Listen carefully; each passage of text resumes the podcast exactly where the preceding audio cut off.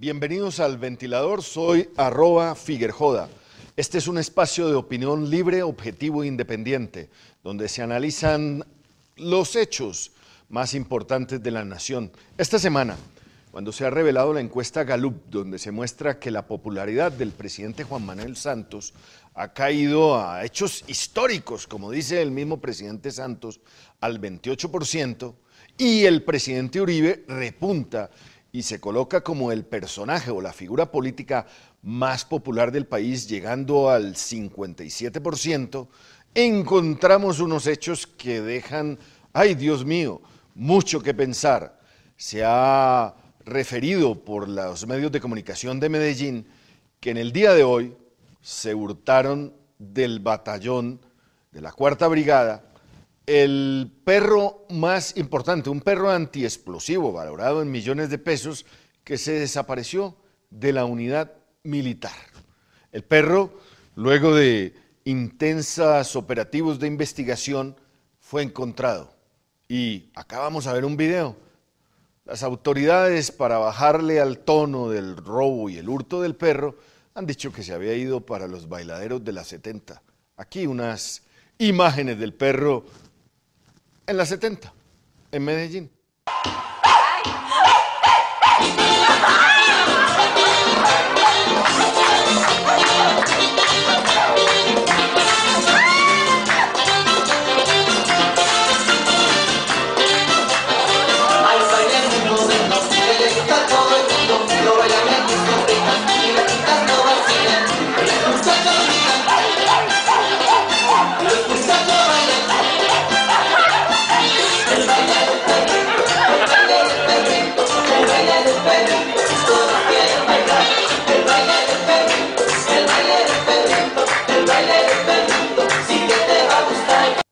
Presidente Maduro es... las imágenes lo revelan todo, no tiene uno que extenderse para decir.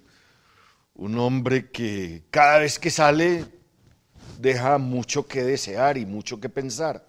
Hoy la ha emprendido contra el empresario norteamericano Donald Trump por los comentarios que ha hecho de México, en los cuales eh, señala que los mexicanos que llegan a territorio americano, muchos han llegado a cometer crímenes, violaciones, y él en su campaña política ha dicho que piensa colocar un muro que divida a los Estados Unidos de México y que va a garantizar que el territorio americano sea nuevamente para que se genere empleo para los americanos residentes en el territorio americano y para que no lleguen inmigrantes ilegales que entran por México a quitar las fuentes de empleo en Estados Unidos. Pues ni corto ni perezoso el presidente Maduro, se ha venido lanza en ristre y ha calificado al empresario Donald Trump como el father de los pelucones. O sea, le parece que el chipolo de, de Donald Trump es medio estrambótico y lo ha calificado como el father de los pelucones. Veamos. El pelucón Donald Trump es un verdadero pelucón el papá de los pelucones, the father of the pelucons. el papá de los pelucones, the father of the pelucons. ¡Y qué bruto! ¡Póngale cero! Y mientras nuestros vecinos suramericanos se arman hasta los dientes, Venezuela desde la época del coronel Chávez se armó con armas rusas, los Tupolet y los Sukhois y armas chinas, baterías antimisiles y tanques, esos que mandaron a la frontera que nunca aprendieron, pero bueno, son armas de última generación. El Perú también ha comprado armas en la China y en Rusia, al igual que lo ha hecho Chile con armamento europeo y americano, y inclusive el Ecuador, Colombia sigue ahí, con sus viejos Mirage para museos y con los CAFIR, en los cuales ya existe una huelga de los pilotos de la FAC que se niegan a volar estos vetustos aviones que fueron desechados por Israel y a los cuales el gobierno les invirtió, el gobierno Santos, recalco, les invirtió cerca de 3 mil millones de dólares en la repotenciación de toda la aviónica, pero esos aviones ya cumplieron su ciclo vital y ahora han salido con la brillantísima idea del agregado de la Fuerza Aérea, agregado militar en Tel Aviv, en Israel, que está pidiendo información para comprar unos viejos aviones F-16 de los años 80 que también van a ser desechados porque ya cumplieron, primero, 5.000 horas de su primer ciclo y 1.000 de su repotenciación. Y eso es ahora lo que le quieren traer a, a Colombia para defendernos de la amenaza de Venezuela, de Nicaragua, unos aviones que están como para el Parque Jaime Duque. Yo más bien recomendaría que bajemos el, el viejo Curtis, ese C-46 que está en el Parque Jaime Duque, lo repotenciemos y lo, lo pongamos a volar. ¡Ay, Dios mío!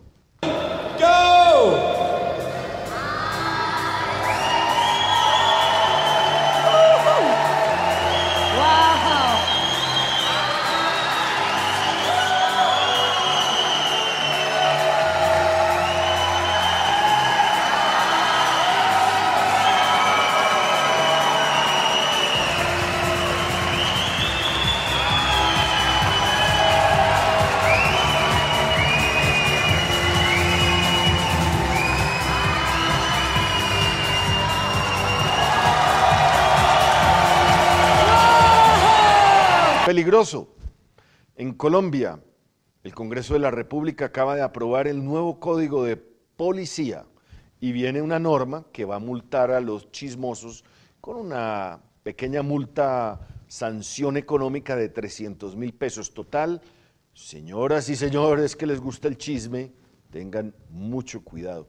Yo, para preservarme, he abierto una fiducia para tener ahí unos, unos pesitos ahorrados porque no demoran, no demoran los santistas en comenzarlo a perseguir y a denunciar y a decir que desde este espacio se tienen chismes. Es que, es que la otra gente, si vio con la tumba de Jaime Pardo Loel, ya salieron con el cuento de que la extrema derecha había hecho un atentado a leve contra la tumba de, del ex candidato presidencial de la Unión Patriótica, vilmente asesinado Jaime Parde Leal. Oí en emisoras de radio como en Todelar a la doctora Ida Bella, que fue candidato presidencial, hacer esa denuncia. Se nota que no visitan la tumba de su líder y no se dieron cuenta que era un frondoso árbol, una ceiba descomunal, milenaria o centenaria, la que amenazaba la tumba y que se vino por arte y magia del gorgojo y del comején y cayó sobre la tumba y la volvió nada. Hasta el alcalde Petro salió a salir. Para esos debería caerles la primera multa de los 300 mil pesos del Código Nacional de Policía que castiga el chisme. Una pareja se esconde después de la boda. Están en un jardín solitario y se ponen románticos.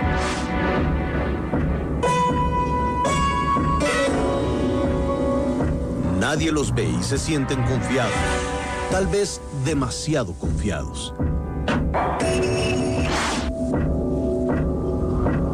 Alguien se aproxima, es el novio. Estuvo a segundos de descubrir a su nueva esposa engañándolo con el padrino. Julio Sánchez, Cristo, el conductor de la W, ha dicho, curiosamente, que la justicia en Colombia pareciera que acelera solo para perseguir a los colaboradores del expresidente Álvaro Uribe Vélez, pero para el resto de temas, lenta, lenta con el tema de Salucop, lenta con el tema de Interbolsa. Tan es así que se pasaron 120 días y no se inició el juicio contra el empresario y cerebro de toda esa trama que burló los ahorros y las inversiones de miles de colombianos en una suma considerable. El italiano Alexandre Corridori ya debe estar por la calle nuevamente gozando de los millones de pesos y de dólares recogidos en Interbolsa, allá donde iban los de cuello blanco a llevar sus ahorros y que los perdieron. Y mientras eso pasa y el país ve estupefacto el manejo de la justicia, vemos cómo las noticias traen la penosa y triste de un pobre hombre condenado por haberse robado unos calditos Maggi. Y que no, no, no queremos hacer apología del delito, sino que la ley sea igual para todos y no solo para los de Ruana. Él es Leder Correa Cobo de 32 años, quien fue capturado hace tres meses por robarse un cubo de caldo de gallina en un almacén de cadena del centro de Cali. El hombre extrajo el cubo de caldo, pasó a una cafetería ubicada enfrente para pedir un vaso de agua caliente y poder disolverlo. En ese momento fue capturado por la policía. Leder había llegado del Cauca a cobrar una indemnización como víctima de la violencia, pero como no le pagaron no tuvo cómo devolverse, relata su abogado. Esto es un delito que le denominamos delito famélico del estado de necesidad. El hambre lo obligó a apoderarse de ese objeto. El delito que le imputan es hurto agravado y podría enfrentar una pena de dos a seis años de cárcel. Y para terminar, una mala noticia. Colombia no apareció en el registro mundial del tamaño de, de los penes. Acabamos a ver un gráfico y, y, no aparecemos. Ahí me va a ganar la primera multa del código de, de policía y, y, lamento mucho y me despido dándoles un, un abrazo solidario de preocupación por esa infausta noticia que le pega pues al sentimiento patrio de los colombianos que se creen los mejor dotados del planeta. Pues los índices las encuestas y los estudios demuestran que mm, mm, estamos mal, mal, mal, mal. Y, ah, pero no nos queremos despedir sino después de esto. Yo sé que a muchos de ustedes no les interesará este dato o a muchas tampoco les interesará y dirán, a mí qué diablos me importa, pero son datos reales y son datos que existen. ¿Cuál es el tamaño promedio del pene en el mundo? Bueno, Aquí les dejamos este gráfico. Este gráfico dice que, que por cierto es creado por la eh, 9gag. Eh, indica las medidas del tamaño promedio del pene en varios países del mundo. La página no dice dónde provienen estas estadísticas, pero definitivamente es compatible con algunos estereotipos eh, perpetuados socialmente. Y sí, adivinaste, los hombres con los penes más grandes se encuentran en África. En el Congo, el tamaño promedio del pene es de 7,1 pulgadas o algo así como 18.3 centímetros mientras que en Alemania es de 14.43 centímetros. De acuerdo al gráfico, el promedio mundial oscila entre los 12 y los 13.9 centímetros. El tamaño promedio de los hombres en Estados Unidos es inferior a la, a la, media mundial y se asume que el resto de Europa occidental se encuentra alrededor de la misma gama que Alemania. En Corea del Sur se encuentra el promedio más bajo con 9.6 centímetros. Y todo mundo se preguntará, ¿y en México? Bueno, aunque en esta tabla no aparece la medida de los mexicanos de acuerdo con el sitio Target Map, el tamaño promedio del pene de los hombres mexicanos es de 15.1 centímetros. Así que, pues, si tenían estas dudas o les interesaba este tipo de información, pues les decimos que pueden eh, ver en esta gráfica el tamaño del pene en las diferentes partes del mundo. Y ahora sí, para irnos, la presentadora doble troque de la televisión de República Dominicana. Y otra, otra presentadora en México que se le escapa su, su, su, su, su.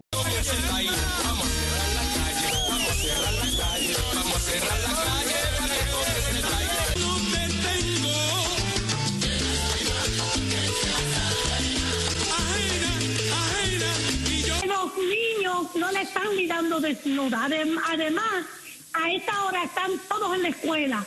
Muchas Menos el de Radamés.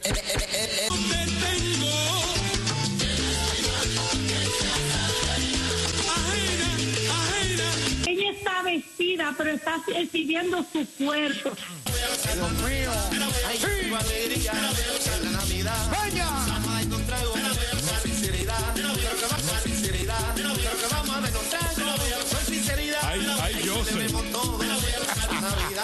De una vez aprovecho para decir que no, que sí me gusta, sí me gusta, por supuesto, soy de Guadalajara, me encanta el tequilita, un vinito tinto para una carne, como el buen comer, tequilita, un vinito tinto para una carne, como el buen comer, tequilita, un vinito tinto para una carne, como el buen comer, pero me cuido muchísimo porque no me gusta perder la, la razón. Pues no, hay que, hay que, hay que cuidarse, ¿no?